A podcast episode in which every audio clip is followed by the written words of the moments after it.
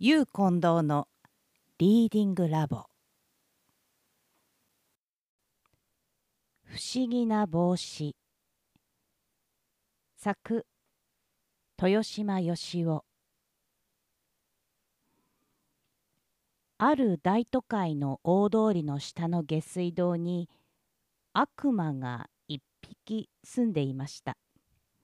真っ暗な中でネズミやコウモリなんかと一緒に下水の中の汚物などを漁って暮らしていました。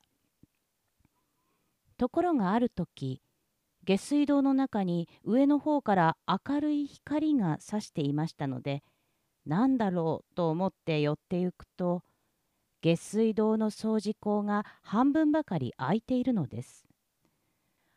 悪魔は何の気もなくその掃除口につかまってそっと外を覗いてみてくりしました町中に明るく明かりが灯っていて大勢の人がぞろぞろ通っていて面白い蓄音機の音までも聞こえています。おほ真っ暗な汚いこの下水道の上にこんな立派なにぎやかな通りがあろうとは今まで夢にも知らなかった。なんとキラキラ光ってる灯火だことか。なんと大勢の美しい人間どもが通っていることか。なんというにぎやかな華やかさだ。下水の掃除人がこの掃除庫を閉め忘れてるのを幸いに俺も少しこのにぎやかな通りを散歩してみるかな。そしてこののんきな悪魔は下水道からひょいっと飛び出して小さな犬に化けて街路樹の影をうそうそと歩き出しました。昼のように明るい街美しいにぎやかな人通り宮殿のようにきらびやかな店先うまそうな食べ物の匂い楽しい音楽の響き。そんなものに悪魔は気がぼーっとしていつまでもうろついていました。そのうちに夜はだんだん更けてきて人通りも少なくなり商店の窓も閉められにぎやかだった町が寂しくなり始めました。悪魔はふと気がついて自分が飛び出したあの下水の掃除口のところへ大急ぎに戻って行きました。ところがいつの間にか掃除人が戻ってきたと見えて大きな鉄の蓋がかっちり締め切られています。おいこれはとんだことをした？そして悪魔は方々の掃除口を探して歩きましたがどこもここも皆頑丈な鉄の蓋が締め切ってあって下水道へ入り込む隙間もありません。弱ったな。どうしたら下水道へ戻って行けるかしら。思い迷ってふらふら歩いていると酔っ払いの男や商店の小僧などから野良犬だと言って脅かされたり追っ払われたりしますし巡査がガチャガチャ剣を鳴らしてやってきたりするものですから悪魔はすっかりしょげ返りましたそしてどこか潜り込む隅でもないかとキョロキョロ探し回っているうちにある立派な帽子屋の店が締め残されているのを見つけました。店の中には誰もいないで奥の方に番頭が一人居眠りをしています閉めたぞ。今夜はこの店の中に隠れるとしよう。そーっと入り込んで陳列棚の上に飛び上がってひょいっと帽子に化けてそしらぬ顔をしていました。間もなく奥の部屋から23人の小僧が出てきて表の戸締まりをして電気を消してまた引っ込んでいきました。悪魔はほっと息をついてやれやれ助かったと思うと急に疲れが出て帽子に化けたままぐっすり眠ってしまいました。さてその翌朝悪魔が目を覚ますともう明るく日が差していて店の中には大勢の番頭や小僧たちが掃除をしたり帽子を並べ直したりしていました。おや寝過ごしたのかな？汚い下水道の中と違ってあんまり寝具合が良かったものだから早く目を覚ますのを忘れていた。今逃げ出せば見つかるし。まあいいや。もう少しここにじっとしていたらそのうちに逃げ出す隙があるだろう。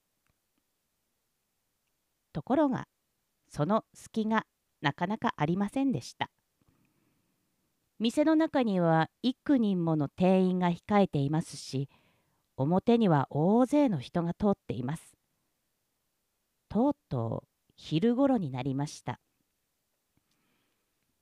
その時素敵にハイカラな洋服を着て胸に金鎖を絡ましている紳士が帽子を買いに入ってきました。そして番頭に案内されて陳列棚の帽子を見て回りました。閉めたぞ。と悪魔は考えました。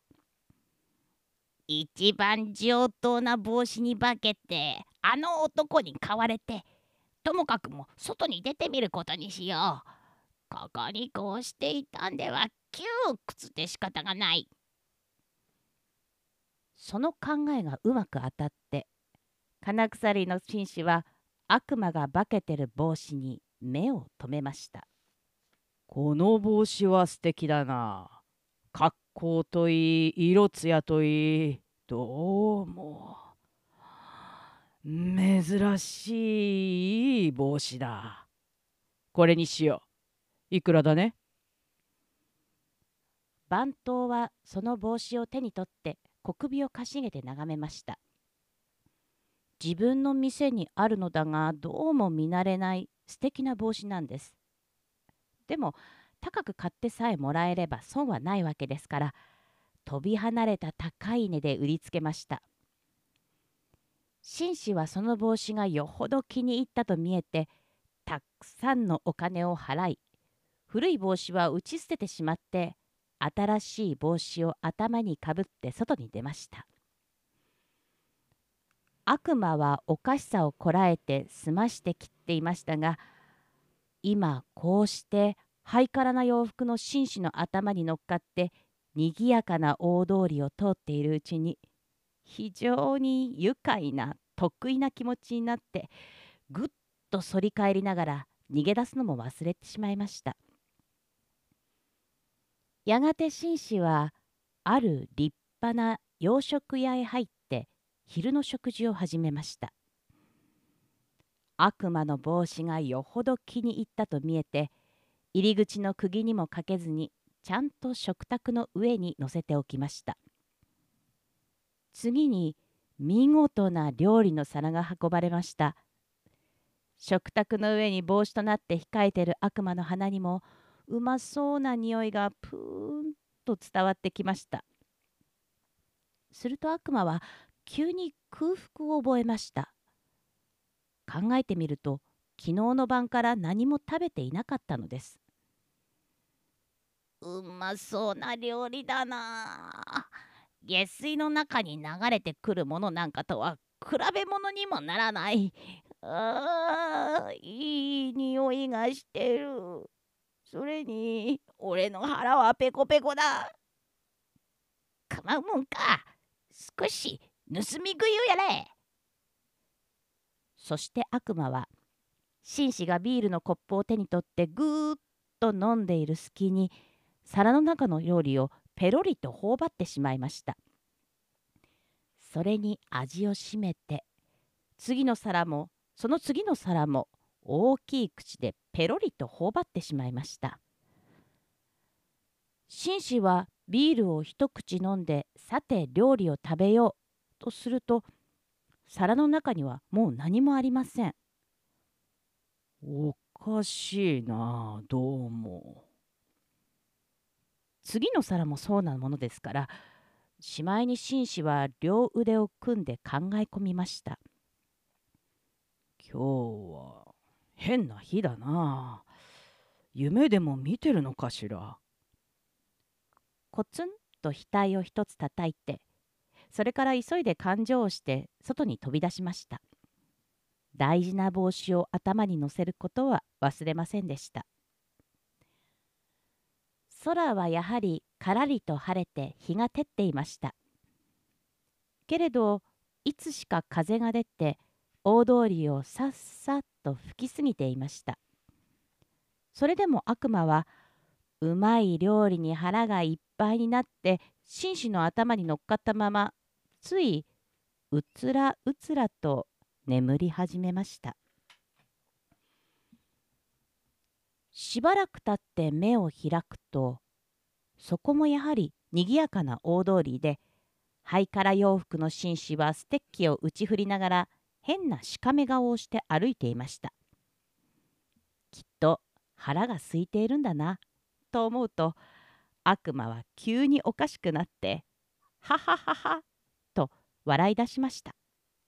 がその声に自分でもびっくりして首を縮こめる途端になんだか寒くなってうつらうつらしてる間に風邪をひいたと見え大きなくしゃみが出てきました。紳士は驚いて立ち止まりました。頭の上で笑い声がして次にくしゃみの音がしたのです。まさか悪魔の化けてる帽子をかぶってるとは思わないものですから辺りを見回したり空を仰いだりしてきょとんとした顔つきで考えました。変だなその時またさっと風が吹いてきました。悪魔はそれに真正面から吹きつけられてくしゃんともう一つくしゃみをしました。おや？今度は紳士も頭の帽子に気がついたと見えて手を挙げて帽子を取ろうとしました。もう悪魔は絶対絶命です。手に取って見表されたら大変です。どうしようと思った途端にふといいことを考えついて紳士の頭が横に傾いた拍子に風に吹き飛ばされた風をしてふーっと往来に飛び降りてコロコロと転がって逃げ始めました。紳士は大事な帽子が風に吹き飛ばされたのを見て後を追っかけてきました。悪魔にとっては捕まえられたら一大事です。一生懸命に転がって逃げました。紳士はどんどん追いかけてきます。そのうちに立派な紳士と帽子とがかけっこをしているのを見て大勢の人が面白がってついてきました。よく転がる帽子だな。まるで生きてるようだな。おっかしな帽子だな。捕まえてやる捕まえてやる大勢の人が紳士と一緒になって追っかけてきます。捕まったら最後だ。と悪魔は思ってくるくるくるくる回りながら一生懸命に逃げ出しましたあまり転がったので目が回ってめくらめっぽうに逃げてるうちある橋のところへやってきて道を誤ったものですからあっという間に川の中へ落ち込みました。川に落っこった！川に落っこった！パカンと浮いてやがる！そう持ってこい！そう！大勢の人がガヤガヤ騒ぎ立てました。悪魔は川に落っこって目を白黒さしていましたがやがて気が静まるとキラキラ光ってる太陽が見えます。岸に立って騒いでる大勢の人が見えます。恨めしそうな顔をしているハイカラ紳士も見えます。あてどこへ逃げたらいいかしら？そう思って見回すと川の岸の石垣に大きな丸い穴が口を開いて汚い水が中から流れ出てきます。嗅ぎ慣れた臭い匂いがしています。これだ！と悪魔は心の中で叫びました。俺の住まいだ！下水道の出口だ！そして帽子が水に流されるような風をしてツーッと泳ぎ出して下水道の口の中に飛び込みました。それを見て岸の上では大変な騒ぎになりました。帽子が泳いだ。下水道の中に飛び込んだ。お化けの帽子だ。お化けだ不思議な帽子だ。ワイワイ騒ぎ立てて下水道の口を覗いています。しかしいつまでたってももう帽子は二度と出てきませんでした帽子はもうちゃんと元の悪魔の姿になって下水道の口からちょっと覗いて大勢の人を見るとこそこそと中の方へ入って行きました。危ないところだった。だがここまで来ればもう大丈夫だ。どうも変に寒い。珍しいごちそうを食べてあの男の頭の上で居眠りをしたので風邪でもひいたのかなそしてこの下水道の奥の真っ暗な中で悪魔はまた大きなくしゃみをしました。